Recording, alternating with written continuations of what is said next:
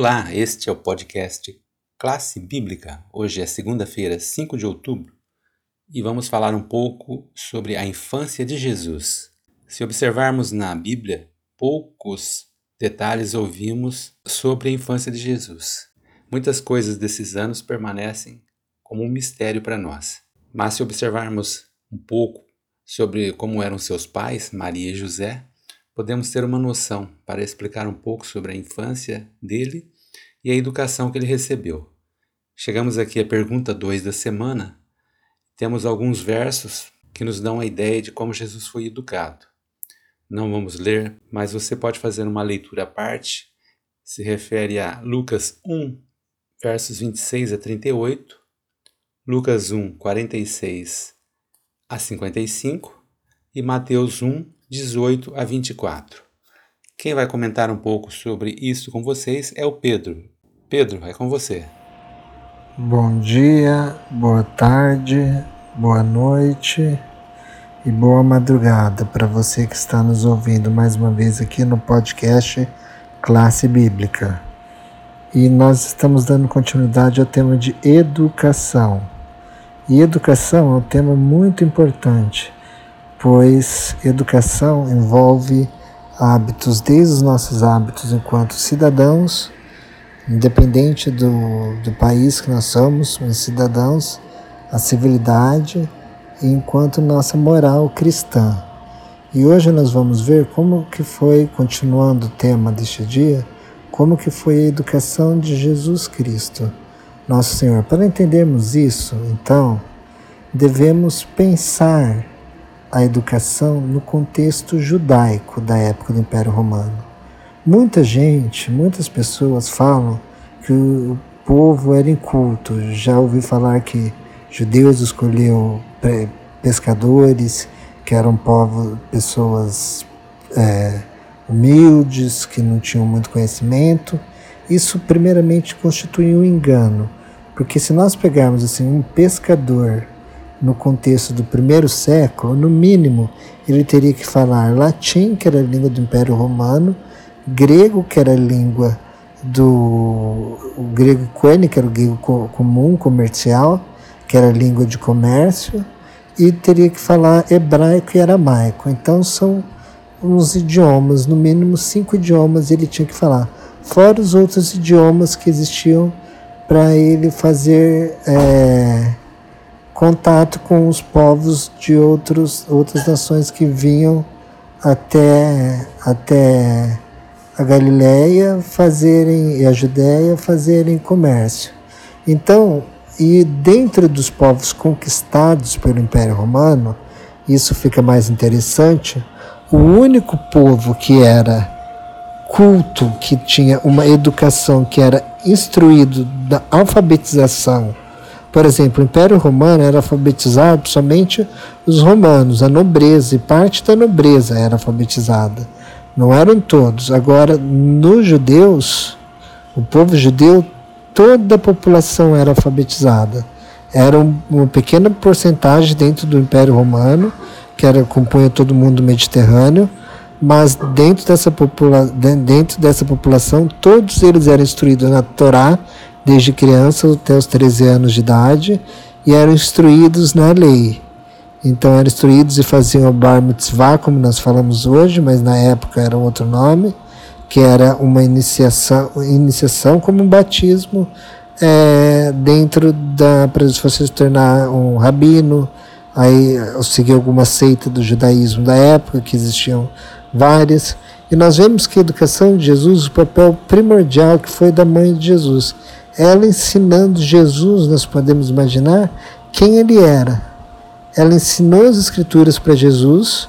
Nós não sabemos o momento que ele teve a autocompreensão dele, de, da divindade, isso é outro mistério que, que sonda a divindade de Jesus, mas o papel dos pais de Jesus foi muito importante porque eles nasceram nesse contexto judaico.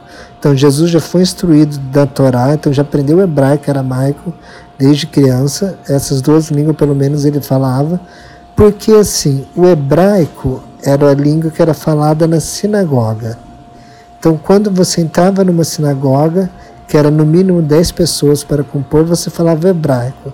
E aramaico era a língua comum falada pelos judeus na época. Depois do exílio, eles começaram a falar o aramaico. Então era essa língua. E Maria foi muito importante no papel educativo de Jesus. Ela foi crucial nesse papel. Ela educou ele nos caminhos, ensinou toda a lei, todos os princípios bíblicos e provavelmente foi ela que ensinou ele, guiou ele nas escrituras hebraicas para ele ter a compreensão, a autocompreensão da, da divindade dele como Deus.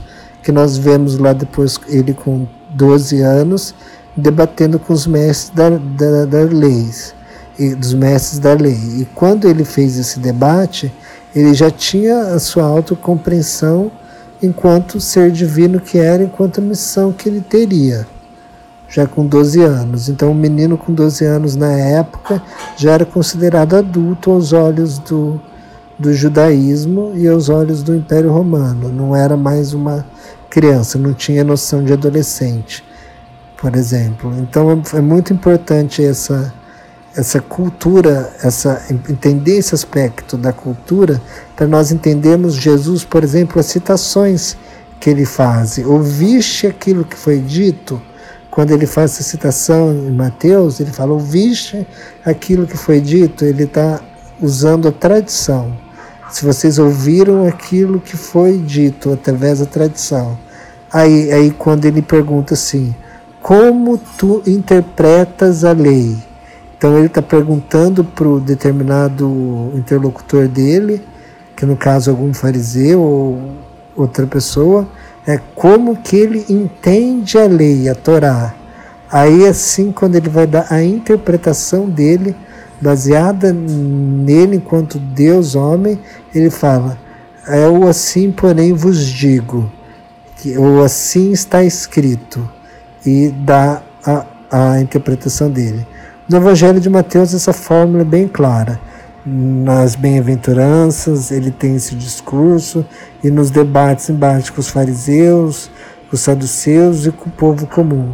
Jesus usou bem isso. Todo esse contexto de Jesus foi porque ele teve uma base sólida, uma base de educação boa, importante, que seu pai e sua mãe o guiaram desde criança nos caminhos, nos princípios da justiça, da sabedoria e nós devemos hoje aplicar também isso para as nossas crianças, guiarmos elas nos caminhos da sabedoria, dos, dos princípios.